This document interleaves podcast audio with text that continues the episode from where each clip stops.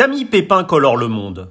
Compositrice de l'année 2020, récompensée par une victoire de la musique classique, Camille Pépin pense ses œuvres telles des tableaux, dont les notes se muent en couleurs, en textures, qui comme par magie font naître un univers tout autant pictural que sonore.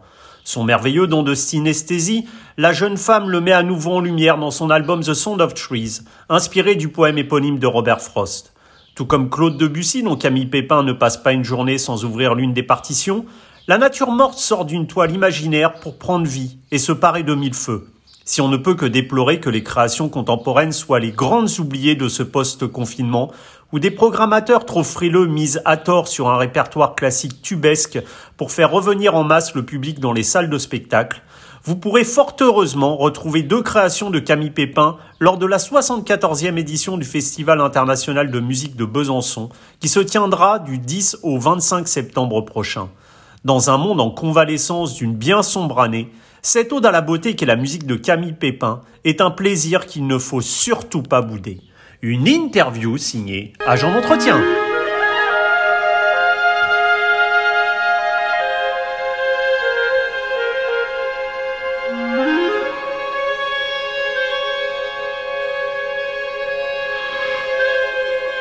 Camille Pépin, bonjour. Bonjour Nicolas. Camille, vous êtes euh, pianiste de formation. Est-ce que c'est justement une certaine euh, frustration quand on fait de, peu jouer en orchestre qui vous a conduit vers les classes d'orchestration? Exactement. En fait, je me suis rendu compte quand j'étais élève au conservatoire euh, que tous mes amis se retrouvaient le vendredi soir pour aller à l'orchestre et que moi non. et, euh, je, suis allée à l'orchestre en fait avec eux pour écouter et, euh, et j'ai eu j'étais tellement fascinée par toutes les couleurs que j'entendais que je me suis dit bah euh, moi je veux moi aussi je veux faire ça. Moi aussi je veux je veux retrouver ça. Donc le, le moyen que que j'ai eu d'étudier l'orchestre c'était de faire de, des classes d'orchestration. Euh, cette sensation de l'orchestre justement comment vous pourriez la, la transmettre enfin la, la traduire euh, en, en démo parce que c'est je sais que c'est assez compliqué mais Eric Tandy disait la même chose que la sensation qu'on a au sein d'un orchestre symphonique c'est quelque chose d'assez d'assez unique et étonnant c'est complètement unique et je, je, crois que le mot qui euh, le premier mot qui me vient à l'esprit c'est magique mmh. parce que en fait alors je sais pas si c'est parce que je, je suis pianiste mais quand on n'a jamais été dans un orchestre de l'intérieur la première fois qu'on y va Vraiment, il y a en fait à la fois on est heureux d'entendre tous ces timbres de l'intérieur, on se dit mais qu'est-ce que ça fait d'être percussionniste, qu'est-ce que ça fait d'être violoniste, qu'est-ce que ça fait d'être violoncelliste dans un orchestre? Et en, en fait, on, moi je, je, me souviens la première fois, j'avais l'impression de satisfaire quelque chose. Euh, et en même temps, j'avais encore plus de questions une fois que j'étais allée écouter dans l'orchestre. J'avais bougé d'endroit parce que je m'étais rendu compte que quand on écoute euh, quand on entend l'orchestre en étant du côté des corps et, quand on est du côté des, altos par exemple on n'entend pas du tout la même chose. Et, euh, et c'est ça que je trouve fascinant et c'est de essayer après de, relier les choses savoir comment enfin qui joue avec qui comment ça fonctionne et euh, pour que quand on soit dans, le public quand on est de l'extérieur faire en sorte que ça marche et que ça fonctionne. Et moi c'est des préoccupations que j'ai toujours aujourd'hui c'est faire en sorte que ça fonctionne que que que ça sonne bien l'orchestre. C'est vrai parce qu'on se pose toujours la question quand on est néophyte de se demander comment un compositeur euh, dans sa tête peut structurer une partition composée pour 50 ou 80 musiciens avec des instruments totalement euh, différents. On a cette besoin de ce besoin de plonger dans l'orchestre pour justement comprendre euh, comment les instruments se répondent justement, comment ils sont cette espèce d'architecture au sein de l'orchestre pour pour la phase de composition que vous avez ensuite. Oui, oui, oui. Et puis alors on, apprend euh, on apprend beaucoup de choses dans les classes d'orchestration qui sont euh, vraiment théoriques. Et il y a aussi toute la partie, euh, tout ce qui est du, du, domaine du ressenti, de, euh, de l'oreille. Enfin, il y a des, il y a de, de goût aussi parce que mmh. quand une fois qu'on a entendu l'orchestre en vrai dans, dans euh, à plusieurs endroits, il y a des instruments qu'on a envie de mélanger ensemble. Et ça, ça dépend vraiment de chacun. Euh, je crois qu'on a tous nos, oui, on a tous des goûts différents. On a tous envie de d'alliage, de timbres différents en fonction de de ce qu'on aime, de qui on est, de, de la musique mmh. qu'on aime, des références qu'on a. Oui, c'est un tout donc. Et... Oui, oui, oui, c'est un, un tout. C'est ça qui est très compliqué quand dès qu'on parle de composition en fait, parce que mmh. est-ce qu'on écrit comme on est? Est-ce qu'on est comme on écrit? Je sais pas. C'est tout est tout est mélangé, tout est flou, et tout est poreux. Et, mais c'est ça qui est c'est ça qui est beau et c'est ça aussi qui fait qu'on qu'on a tous des, des musiques et des, des identités euh, très mmh. différentes. C'est ce que vous, vous disiez justement. On écrit. Est-ce qu'on écrit ce qu'on est, ce qu'on est, ou est-ce qu'on est ce qu'on écrit C'est toujours la, la, question. On se demande toujours justement si, si les compositions, si elles sont comme ça un parfait reflet de la, de la personnalité du compositeur lui-même Est-ce que on est un peu, on peut dire, dans, dans, pour chaque compositeur, dans une sorte de, de montre-moi ta partition, je te dirai qui tu es. Est-ce que vous pensez que vous êtes ce que vous, ce que vous écrivez forcément, mais, mais jusqu'à quel point? C'est, vraiment délicat comme question. Peut-être que les différentes pièces correspondent à différentes humeurs à différentes euh, facettes d'une personne à différents moments de la vie parce que ce qu'on moi ce que je remarque par exemple chez les compositeurs d'aujourd'hui que que j'affectionne particulièrement euh, ils écrivent pas la même musique aujourd'hui mmh. qu'il y a cinq ans ou qu'il y a dix ans parce qu'on évolue aussi en fonction de enfin avec la vie et la, la vie nous fait changer oui, c'est différentes périodes parce que les compositeurs sont plus attachés aux mêmes choses que qu'il y a cinq ans, qu'il y a dix ans. Ils mhm. travaillent d'autres choses et en même temps ils ont vécu aussi. Donc ça, ça s'entend forcément en musique. Ça, je j'y crois profondément.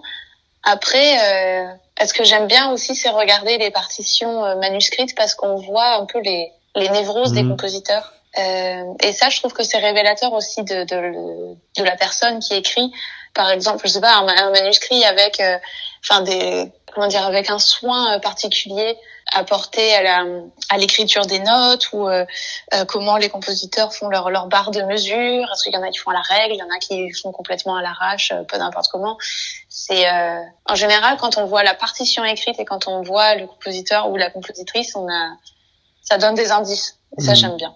Alors, vous parliez compositeur, compositrice. Euh, vous avez été, euh, vous avez reçu le prix de meilleure compositrice aux Victoires de la musique, alors que vous n'aviez euh, pas 30 ans, je crois. Même si vous dites ne, ne, jamais avoir subi dans, dans votre carrière un quelconque ostracisme, on a l'impression que notre société aujourd'hui, et la musique classique en est l'exemple, tente un peu de rattraper le temps perdu programmant des femmes ou des œuvres composées par des femmes pour respecter une sorte de quota. Je crois pourtant que comme la chef d'orchestre et violoniste euh, Stéphanie Marie Degan, vous êtes pour que l'équilibre homme-femme euh, s'opère euh, uniquement sur le talent et non sur une espèce de, parité de façade. Exactement. Je, pense, mais c'est pas forcément dans, la musique classique, c'est dans tous les domaines en réalité. Les gens qui sont, je sais pas, nommés à la tête d'institutions, les euh, les, les, artistes, les, les chefs d'entreprise, tout, tout, le monde doit être là parce que parce que on a voté, parce que les gens ont envie qu'ils soient là, parce qu'on pense que qu'ils sont les meilleurs pour être à cette place et euh, parce qu'ils sont talentueux et pas parce que ce sont des hommes ou des femmes, ça n'a aucun sens de mmh. penser comme ça. Et je pour la pour les compositrices, en fait, il y a il y a une chose qui est délicate, c'est que je pense effectivement qu'à un moment donné dans l'histoire, les compositrices ont manqué de visibilité. Euh, et bon, je suis pas là pour euh, essayer de donner les, les raisons, mais peut-être qu'il faut réparer entre guillemets une, une certaine partie de l'histoire et euh, remettre un peu, enfin faire découvrir ces œuvres qui ont été oubliées à tort ou à raison. Mais pour les compositrices vivantes, en fait, pour moi, la, la question ne se pose pas parce que j'ai vraiment, enfin, à 20 ans, moi qui étais intéressée par la musique contemporaine, je, je connaissais des compositrices vivantes hmm. euh, d'aujourd'hui. Je pense qu'aujourd'hui, pour nous, euh, ce n'est plus un problème parce qu'on est programmé, parce qu'on est joué. Alors, c'est vrai qu'on est moins nombreuses que les hommes, mais euh, il faut pas oublier que les, les classes de, de composition euh, au conservatoire de Paris, par exemple, n'étaient pas ouvertes avant je sais plus quelle année. Hmm. Donc, il y a un certain temps en fait pour que tout ça s'installe, mais je, je trouve que c'est en complètement euh, en bonne voie. Les, les, les jeunes, euh, les jeunes femmes euh, aujourd'hui, euh, enfants ou adolescentes, qui veulent écrire de la musique, qui veulent devenir compositrices, ont des modèles. Donc, donc, donc tout va bien. Le temps fera son, son chemin. Est-ce qu'on se pose la question quand, quand vous êtes programmé, par exemple, est-ce que ça vous est arrivé à vous-même de vous poser la question, de vous dire, mais est-ce qu'on me programme parce que je suis une femme ou pour la pour mon œuvre en tant que telle, est-ce que ça, cette question-là, vous êtes déjà posée euh, dans un festival, ah, dans une programmation? C'est pas que je me suis déjà posé la question, c'est que j'ai déjà eu la réponse et que ça m'est arrivé de me rendre compte que j'étais là uniquement parce que j'étais une femme, parce que parce que je me suis rendu compte euh, que personne ne connaissait euh, ma musique. Et en fait, après le concert, il y a certaines personnes qui sont venues me voir en me disant là, mais je je pensais pas du tout que, que votre musique euh, c'était ça, que ça mmh. ressemblait à ça. Je m'attendais à quelque chose de beaucoup plus euh, beaucoup plus avant-gardiste. Et euh, si on m'a programmé en pensant que je faisais ça, c'est qu'on n'a tout simplement pas écouté. Donc bah, la réponse c'était que j'étais là parce que parce que j'avais moins de 30 ans et parce que je suis une femme. Mmh. Et alors quand, quand vous composez Camille est-ce qu'il vous arrive d'être inspiré euh, par autre chose, justement, euh, des éléments extérieurs qui peuvent être des, éléments picturaux, de la de l'écriture, de la poésie, tous ces éléments qui ensuite viennent se retranscrire dans votre composition et se transforment en notes Est-ce qu'il y a ce processus créatif chez vous? Oui, beaucoup. Euh, même à vrai dire, euh, je me demande s'il n'y a pas. je crois qu'il n'y a plus que ça en fait. La peinture, moi, m'inspire beaucoup.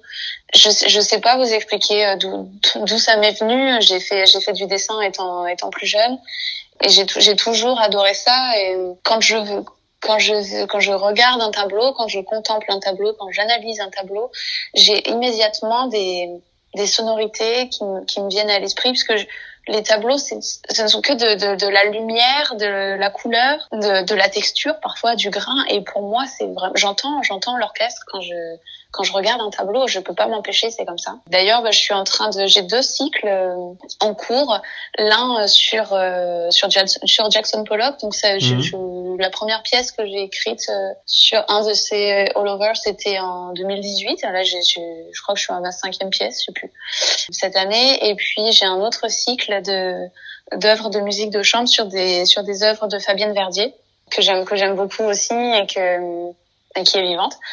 Et euh, voilà, là, je, je, viens de terminer ma deuxième pièce de, de ce cycle.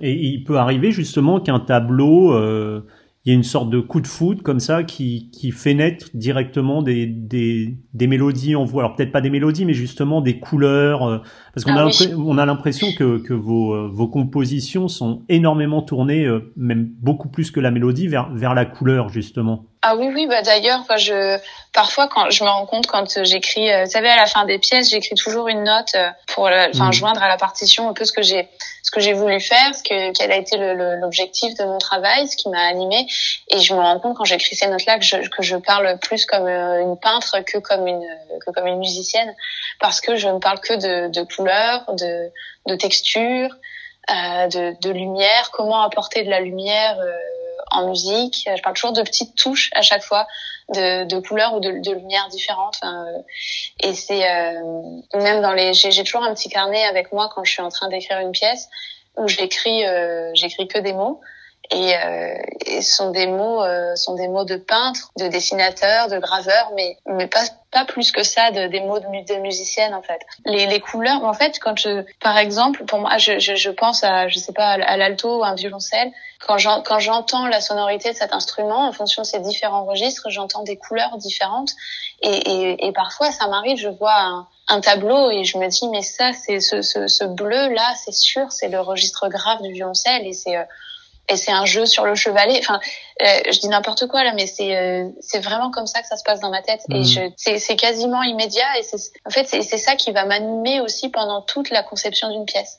C'est cette recherche de couleurs. C'est euh, et j'ai besoin d'un euh, comment dire d'un support extérieur, j'ai besoin d'un tableau, d'une photo, de, de tous ces grains, ces textures, ces couleurs pour avoir des idées musicales. Je me réveille pas le matin avec avec des notes dans la tête. Chez moi, ça fonctionne pas du tout comme ça. Hmm. C'est un peu une réciprocité entre, entre l'élément extérieur, on va dire le tableau qui peut vous inspirer, et puis vous, votre composition qui fait générer en vous également des couleurs et une, une potentielle toile imaginaire qui naîtrait de cette partition? Oui, oui, c'est hmm. exactement ça. Et alors pour The Sound of Tree, justement ce, ce concerto interprété par euh, l'orchestre de Picardie qui, je sais, vous est cher, Comment le, le, poème éponyme de Robert Frost s'est-il mué justement en cette merveilleuse palette de, de couleurs sonores? Alors, euh, l'orchestre de Picardie m'avait demandé un, un, double concerto pour violoncelle et clarinette, ce qui est peu commun et je je, je sais pas pourquoi ils ont on est parti là-dessus. Et au tout début, enfin, je, je, cherchais des idées et je me suis dit, tiens, moi, qu'est-ce que ça me fait penser à quoi euh, le mélange violoncelle et clarinette euh, Et je pensais aussi en même temps à la clarinette basse euh, parce que le clarinettiste joue aussi de la clarinette basse et je me suis dit, pour moi, ce sont des sonorités boisées. Et j'ai pensé assez naturellement à ce poème de, de Robert Frost que, que je connaissais, qui s'appelle The Sound of Trees et qui et qui parle de ce, de ce son des arbres, du son de la forêt, du du vent dans les dans les feuilles, de, du frémissement des feuilles, du bruissement des feuilles. Et je me suis dit tiens, en mélangeant ces deux instruments, en, à la fois violoncelle et clarinette, donc les deux instruments solistes, et en même temps en les mélangeant avec euh, avec ce tapis de, de feuilles derrière, mmh. avec les cordes, euh, puis avec les bois, on peut trouver des, je sais pas, des systèmes d'écho, de voilà, de, de, de, de, mélange entre tout ça, de, avec des plans sonores. Et, et, et moi, j'avais euh, dans mon esprit le, la sonorité d'une forêt. C'est ce que vous disiez, c'est-à-dire dans ce concerto, effectivement, on a l'impression vraiment que, que la clarinette et le violoncelle sont devant l'orchestre et on a l'impression qu'ils se répondent dans un, une sorte de dialogue musical avec, euh, comme vous le disiez, des échos, des réponses, des échanges et là encore avec euh, tout une, un éventail de, de couleurs. C'est un, un peu comme ça que vous avez construit aussi ce Sound of Stories? Oui, oui, oui, tout à fait. Et en fait, j'ai pas... Euh je me suis pas dit tiens je suis en train d'écrire un concerto un, vrai concerto. Ce que je voulais faire c'était vraiment mélanger mélanger et faire se répondre les instruments. Euh, donc en fait c'est vrai qu'on comme violoncelle et clarinette sont devant l'orchestre évidemment il y a c'est eux qu'on entend le, au premier plan sonore, mais ils sont ils sont souvent mélangés en fait et c'est leur leur sonorité mélangée qui crée une nouvelle sonorité et que moi je je trouvais boisée et que je trouvais fidèle à ce que à ce que me, me faisait ressentir ce poème. Et en même temps je pouvais utiliser euh, ces deux instruments solistes en les mélangeant eux aussi avec l'orchestre. Il y a un, moment où j'ai aussi fait des réponses avec euh, entre le violoncelle euh, soliste et le violoncelle solo euh, de l'orchestre. J'ai beaucoup utilisé les bois en réponse de la clarinette soliste pour faire des échos. Ça c'est au tout début de la pièce. Enfin, je c'est vraiment, oui, c'est du dialogue euh, mmh. permanent parce que il n'y a pas, euh, comment dire, il n'y a pas les, les, solistes, voilà, qui ont une, une, énorme place et qui prennent toute la place euh, de, du, du, concerto parce qu'ils ont tout le discours musical. Je voulais surtout éviter ça en fait. C'est vraiment le dialogue entre les solistes entre eux et les solistes avec l'orchestre qui crée le dialogue mmh. musical. J'ai vraiment en horreur les les concertos enfin, du, du répertoire où c'est le soliste qui a tout et, et l'orchestre derrière Hum, il n'a qu'un rôle hum. qui est un peu de, plus d'accompagnement et moi je voulais pas du tout faire ça. Hum. Et alors quand on évoque ce, ce son des arbres, hein, ce sound of trees, la, la nature, on, pose, on pense forcément à, à, Debussy dont je crois que vous ne passez pas un seul jour sans, sans ouvrir une de ses partitions. On sait que chez Debussy le le texte est, d'une extrême précision, on l'évoquait tout à l'heure, euh, vous indiquez des, lumières, des couleurs euh, dans, vos partitions. Vous concernant justement, quelle liberté vous laissez à, à l'interprétation dans vos œuvres? Alors, je pense déjà sur mes partitions, je pense être assez euh, assez précise. J'ai toujours peur euh, bon, ça montre une névrose, hein, mais j'ai toujours peur de pas être assez précise et du coup, parfois, peut-être que je mets trop d'informations. Mais c'est parce que j'ai peur que si je ne suis pas là, on ne comprenne pas ce que j'ai voulu. Et je me dis qu'avec le maximum d'informations, ça passera mieux. Mais après, pour l'interprétation, moi, je, justement, je crois que comme j'ai des partitions qui sont assez, euh, assez précises, il n'y a pas toujours beaucoup de questions euh, de la part des interprètes. Et en même temps, concernant le son, je leur laisse vraiment le, je pense une, une, une, grande liberté parce que ce qui m'intéresse moi dans mon travail de, de compositrice, c'est d'entendre justement ces différences de sonorité. Quand on écrit, euh, je sais pas, une pièce pour violoncelle et piano, mais quand elle est jouée par par trois ensembles différents, ça n'a vraiment rien à voir parce que euh, parce que déjà les instruments en eux-mêmes, enfin les violoncelles n'ont pas la même sonorité, et parce qu'ensuite le, les interprètes, les violoncellistes, euh, le, travail qu'ils font avec leur instrument n'est pas le même, euh, et ils n'ont pas les mêmes goûts non plus, mm. aussi tout simplement. Et ça peut donner des choses tellement différentes, et en même temps, chacun fait quand même tout ce qui est écrit sur la partition. Et moi, je, je trouve ça vraiment extraordinaire de voir à quel point juste avec leur personnalité, leur sonorité, euh, ils peuvent s'approprier une pièce et qu'elle sonne de manière différente, alors que je, objectivement, ils respectent tout ce qu'il y a sur la partition. C'est la magie de l'interprétation, ça, justement. Ouais. Et oui, c'est tout l'intérêt, euh, c'est tout l'intérêt de travailler avec des avec des interprètes, euh, comment dire, différents et du travail entre un compositeur et, mmh. et son interprète, c'est de de chercher ces couleurs-là aussi. C'est ça qui est génial quand on est, euh, enfin quand on est tous vivants et qu'on voilà, mmh. on peut on, peut, échanger, là-dessus. Mmh, Mais c'est d'une c'est d'une richesse pour les pour les compositeurs. Enfin, je Je sais, ça m'est déjà arrivé d'entendre une pièce à moi jouer six fois la même journée dans un concours et j'ai j'ai trouvé ça incroyable vraiment c'était ça n'avait mais strictement rien à voir et on a l'impression pour enfin moi j'avais l'impression d'avoir progressé sur ma propre pièce beaucoup plus en une journée qu'en qu'en trois ans de travail mmh. parce que parfois quand on entend une pièce bah justement on l'entend six mois après et donc on est déjà dans autre chose et enfin c'est euh, alors, voilà. on, on, évoquait Camille euh, Claude Debussy que vous avez d'ailleurs euh, orchestré est-ce qu'on est là dans, ces, dans un exercice euh, tout particulier et bien différent de, de la composition, puisqu'on est dans l'orchestration. Est-ce qu'on est presque là dans un rôle d'architecte pour tenter de, de, transcrire au mieux l'univers et, la patte sonore qui était euh, celle de, de Claude Debussy? C'est sûr que c'est un, c'est un, un, un, exercice qui demande beaucoup de beaucoup de rigueur parce que on n'est pas seulement en train d'orchestrer, on est en train d'orchestrer dans le style de quelqu'un d'autre. Et, euh, il y a toujours cette peur de pas être assez fidèle euh, au compositeur qu'on orchestre. Donc c'est vrai qu'il faut très bien connaître euh, sa musique. Après oui, on est on est toujours un petit peu architecte des sons quand euh, qu'on soit compositeur, orchestrateur, arrangeur, euh, interprète, chef d'orchestre. Mais c'est c'est vrai que quand on est euh, face à une page qui n'est pas de nous et qu'on doit on doit l'adapter, on se dit, c'est surtout une question d'hierarchie. Qu'est-ce qui est le plus important? Parce qu'il faut toujours faire des choix, et c'est ça qui est terrible. Euh, c'est qu'il faut faire des choix, il faut faire des compromis. Euh, par exemple, pour les, quand j'ai orchestré Debussy, on m'avait demandé euh, de, de, de l'orchestrer pour un orchestre de chambre. Donc, j'avais pas de percussion, pas de harpe. Alors, j'ai réussi à obtenir quelques percussions, mais dont des percussions très euh, petites percussions, donc vraiment quelques accessoires euh, et pas de harpe. Et moi, au début, j'ai dit non. J'ai dit écoutez, je suis désolée, mais je peux pas, euh, je, je peux pas orchestrer Debussy sans harpe, ce n'est pas faisable. Et alors, j'ai, on, a insisté, etc. J'ai, j'ai cherché et je me suis dit est-ce comment, est-ce que je peux trouver euh, une façon de faire euh, qui ne trahisse pas Debussy, mais sans qu'il y ait de harpe? Et je me suis dit, et en fait, si Debussy avait dû euh, écrire une pièce d'orchestre sans harpe, qu'est-ce qu'il aurait fait? J'ai, j'ai, je me suis vraiment arraché les cheveux et j'ai réussi à, à, faire quelque chose en faisant des compromis, mais euh, il fallait que ça tienne la route. Mmh.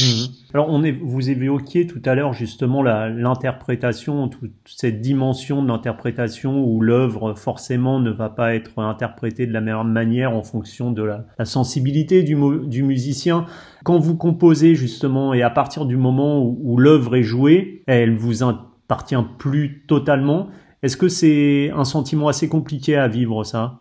Oui, c'est compliqué. En réalité, je dirais que c'est compliqué à vivre à partir du moment où on a terminé la pièce. Moi, c'est quand j'ai terminé la pièce et que je l'ai envoyée à mon éditeur, je me dis que voilà, ça y est, c'est un objet qui, qui existe et que maintenant il va voyager entre les entre les mains, sous les doigts de, des interprètes et que ils vont se l'approprier et que quelque part il y a beaucoup de choses qui vont m'échapper, même si je peux travailler avec eux et les, et les guider, euh, je sais que j'aurais pas non plus envie de leur dire ah bah non toi t'as envie de faire ça à ce moment-là euh, c'est pas comme ça que je l'avais pensé non je t'interdis de le faire.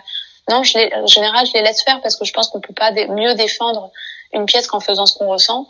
Et en même temps c'est peut-être pas ce que j'avais imaginé et donc c'est là bah voilà ça m'échappe. Mmh. mais ma, ma pièce a sa propre vie et euh, c'est dur de lâcher prise mais en même temps euh, c'est ça qui nous apporte beaucoup de bonheur aussi, hmm. de, de, voir la pièce s'épanouir et pour ça il faut accepter de lâcher. Et c'est plus facile d'accepter de, lâcher quand on a une autre pièce sur le feu, je reconnais. Bien sûr. Et euh, alors Thierry Esquetch, que nous connaissons tous les deux, grand compositeur français, euh, me disait euh, quand je l'avais interviewé que justement il y avait une, une dimension un peu d'éternité quand on composait, avec cette idée justement de, de l'œuvre qui perdure après le compositeur. Est-ce que cette notion relative justement d'éternité d'une œuvre qui, qui résonnera bien après sa propre mort. Est-ce qu'on est qu'on y pense consciemment ou inconsciemment lors, lors de la phase de composition? Alors personnellement, moi je n'y pense pas. Ou euh, peut-être que je n'y pense pas encore, je ne sais pas. Mais bon, je suis euh, je suis beaucoup plus euh, je suis beaucoup plus jeune, Que, que, Thierry et euh, j'ai pas j'ai pas écrit autant que lui. Je je pense même qu'à mon âge il avait déjà écrit mille fois plus que moi. Non je pense je pense pas je pense pas du tout à ce qui se passera quand euh, quand je serai morte. Et est-ce que mes œuvres seront encore jouées? Parce que hmm. de toute façon je serai plus là en fait pour les entendre. Donc non ce qui compte pour moi aujourd'hui c'est de de travailler au maximum avec des interprètes et d'apprendre des choses d'eux. Enfin, j'ai besoin vraiment de leur contact et mm. d'apprendre auprès d'eux pour euh, pour pouvoir faire mieux à chaque fois sur euh, dans mes pièces. Mm. C'est ça euh, vraiment dont j'ai besoin. Et par, parfois, je me dis ah c'est bizarre parce que la dernière fois j'ai réalisé, j'avais jamais pensé, mais qu'en fait à chaque fois que j'avais une pièce, mon éditeur l'envoyait à la BNF Mhm. Et euh, je me suis, et c'est là où je me suis dit, mon Dieu, en fait, c'est vrai, mes, mes partitions, elles, elles restent quelque part, quoi. Enfin, et je me suis dit, il y a des gens qui peuvent euh, après aller faire des recherches et voir mes horreurs, même si je sais pas, euh, mettons, je, je renie certaines pièces et que je veux les enlever, bah, il y aura une trace. Mhm. Ça, c'est assez perturbant, mais ça concerne pas encore ma mort. Mais c'est ce que vous disiez au début, c'est-à-dire qu'un compositeur forcément évolue avec le temps, donc euh, chaque chaque œuvre, chaque composition, c'est un peu un nouveau chapitre du livre de sa vie. Et, vous disiez que quand on étudie justement un manuscrit euh, d'un compositeur, on peut y, déceler ses névroses. Est-ce que d'après vous, euh, si on regarde vos compositions euh, manuscrites, on peut également y déceler vos névroses, des choses qui vous perturbent comme ça? Oui, oui, je pense. je pense surtout aux, interprètes qui, qui me jouent beaucoup et qui, enfin, qui me connaissent depuis le début et qui voient aussi l'évolution. Alors même si elle est assez restreinte pour l'instant parce que ça fait pas longtemps que j'écris, mais euh, enfin pour en parler avec eux, ils, ils ressentent mes névroses et ils, les voient sur le papier. Ils voient euh, par exemple la façon dont j'écris euh, dont j'écris les, les couleurs ou parfois par exemple pour l'écriture du piano j'écris toujours l'instrument de l'orchestre auquel ça me fait penser et j'ai euh, une pianiste une fois qui m'a dit mais en fait c'est tellement évident dans l'écriture que euh, à cet endroit-là tu pensais euh, à la grosse caisse ou qu'à cet endroit-là tu pensais à la harpe que tu aurais même pas besoin de l'écrire. Mais moi j'ai besoin de l'écrire. Euh, j'ai besoin d'écrire en toutes lettres pour que ce soit clair et surclair alors qu'enfin la, la, culture reprend vie on va dire hein, Camille depuis peu de temps hein. Comment, à, titre personnel, vous avez vécu cette année de pandémie très très sombre pour la musique et pour la culture en général d'ailleurs hein? Hum, J'ai eu plusieurs phases. La première en mars 2020, donc quand le, premier mmh. confinement euh, nous est tombé dessus comme ça de manière assez euh, brutale, je, je l'ai vraiment bien vécu parce que en fait d'un seul coup la période est devenue très calme. Euh, le téléphone ne sonnait pas, je n'avais pas de mail, enfin je pouvais, et j'avais des longues plages horaires pour travailler, aucun déplacement, enfin c'était euh, et, euh, et moi j'ai composé jusqu'en un peu plus longtemps que le confinement parce que parce que les choses ont été assez lentes à, à revenir. Et jusque début juillet, j'ai travaillé comme une folle et j'ai rattrapé du retard que j'avais euh, dans mon planning de, de composition. Euh, et j'ai eu l'impression d'aller plus loin même dans mes dans mes compositions parce que j'avais l'esprit euh, plus disponible et j'ai vraiment adoré cette période. Ensuite, j'ai eu l'été, euh, j'ai eu un été où j'ai eu de la chance d'avoir euh, d'avoir des concerts. J'ai eu un une superbe résidence au Festival des Arts. Donc j'ai eu plus de dix pièces qui ont qui ont été jouées et qui m'ont donné beaucoup de après cette période voilà très isolée qui m'ont donné beaucoup de comment dire de bonheur et d'échanges humains aussi pas que musicaux euh, qui voilà ça m'a fait beaucoup de bien. Et ensuite quand le, le, deuxième euh, confinement je crois de novembre euh, est arrivé on était en plein hiver coincés dans nos dans nos appartements parisiens dans une ville qui était à la fois bruyante parce que le, les activités n'étaient pas euh, n'étaient pas stoppées tout le monde pouvait travailler. Et, et j'ai trouvé cette période très peu propice à la création en réalité. C'était c'était trop long toute cette période sans sans divertissement sans sans cinéma, sans exposition, sans concert, euh, sans bar avec les copains. Enfin, c'était euh, non, ça j'ai pas du tout, euh, j'ai pas du tout apprécié et euh, j'ai eu l'impression que ça a eu des, des effets euh, sur les mois qui sont venus parce que j'ai l'impression que chaque note était plus difficile à écrire. Et c'était pas le fait d'avoir moins d'idées ou de un manque de d'inspiration, de, de, créativité, c'est juste que les pièces étaient plus douloureuse à, à enfanter, mais parce que manque de perspective, manque de d'horizon en fait. On n'avait pas de, en fait je ne voyais plus l'horizon je ne voyais plus où j'allais. Et puis aussi c'est en janvier pour moi c'était la première fois que j'écrivais euh, sans savoir quand ma pièce allait être jouée. Parce que je savais que c'était annulé et j'avais pas de date de report. Mmh. et ça je me rends compte de l'importance des, des deadlines et des du délai et des dates de création parce que ça nous donne un objectif. euh, mais se lever le matin, même si on a une envie furieuse d'écrire et qu'on se lève pour ça, si on ne sait pas quand est-ce que ça, on, va l'entendre, si on ne sait pas quand est-ce qu'on pourra travailler avec l'interprète, c'est, il y a une frustration qui est énorme et en fait, on perd le sens de, de notre métier.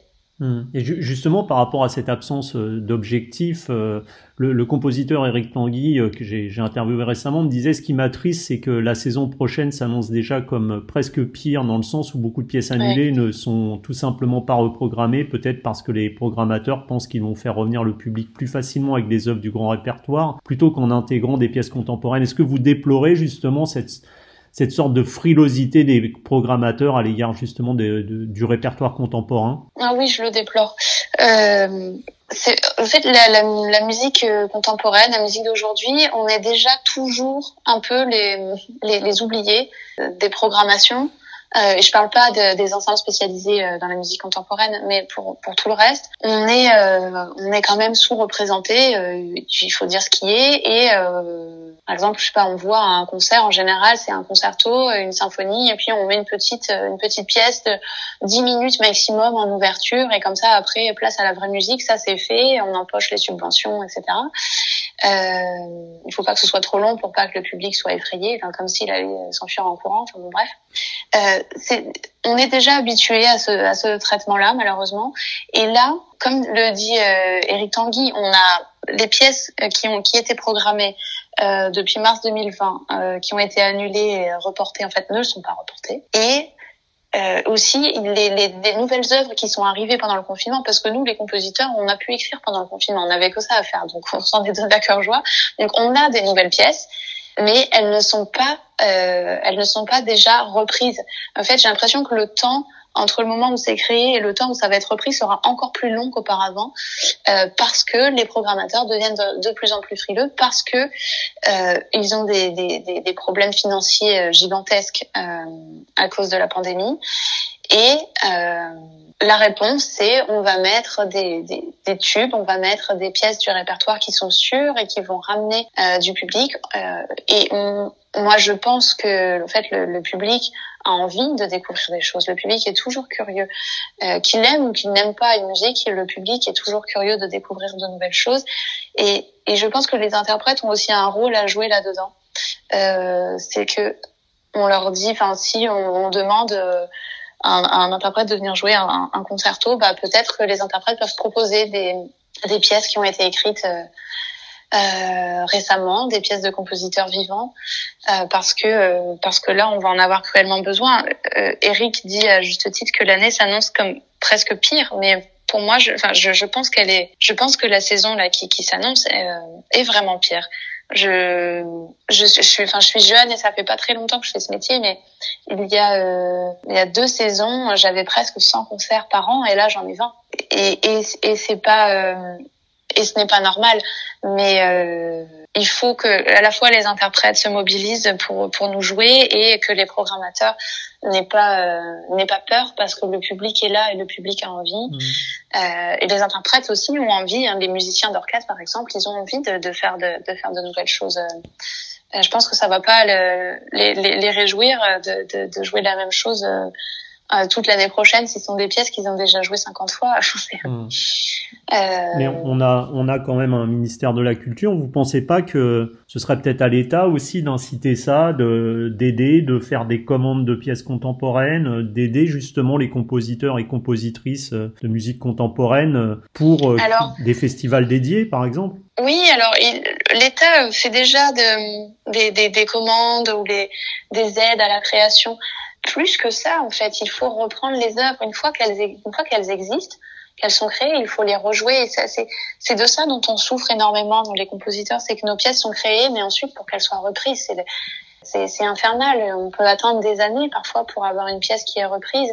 Et parce que reprendre une pièce d'un euh, d'un compositeur vivant, déjà ça ça coûte pas d'argent à part euh, la, location ou l'achat de la partition. Mais il y a, y a, pas de frais de commande euh, donc, je veux dire, ça, ça reste à la portée de, de tout le monde et, et, ça génère des droits d'auteur euh, pour les compositeurs. Et là, euh, nous, on est, euh, on est en pleine crise en fait. L'année dernière, on avait euh, nos droits SACEM, non pas euh, les droits d'auteur générés par la diffusion de nos mmh. pièces, que ce soit les concerts ou la, la radio, euh, n'ont pas baissé l'année dernière parce que on a toujours un an de décalage. Mais là, cette année, on paye en fait toute cette toute l'année dernière, on a eu 60, 70, 80 concerts annulés. Et c'est là-dessus aussi qu'il faut nous aider. Et j'ai remarqué que depuis mars 2020, sur France Musique, il y avait vraiment un, un gros effort fait pour euh, pour passer la musique des compositeurs vivants français et euh, ou euh, étrangers mais qui travaillent beaucoup en France pour pour compenser ça parce que parce parce qu'un compositeur par exemple qui ne fait que ça qui n'a pas de poste d'enseignant à côté ou vit que de ses commandes et de ses droits d'auteur. Hmm. Et euh, là, la perte des droits d'auteur, c'est vraiment assez catastrophique. Bon, bah écoutez, euh, Camille Pépin, on termine sur cette note euh, malheureusement un peu négative, mais en espérant que que l'avenir soit soit plus radieux. Et puis, euh, bah écoutez, on, on, vous dit quand même à très bientôt, en espérant retrouver vos œuvres jouées et jouées encore. Merci beaucoup, Camille. Aussi. À très bientôt. Au revoir. Merci à vous. Au revoir.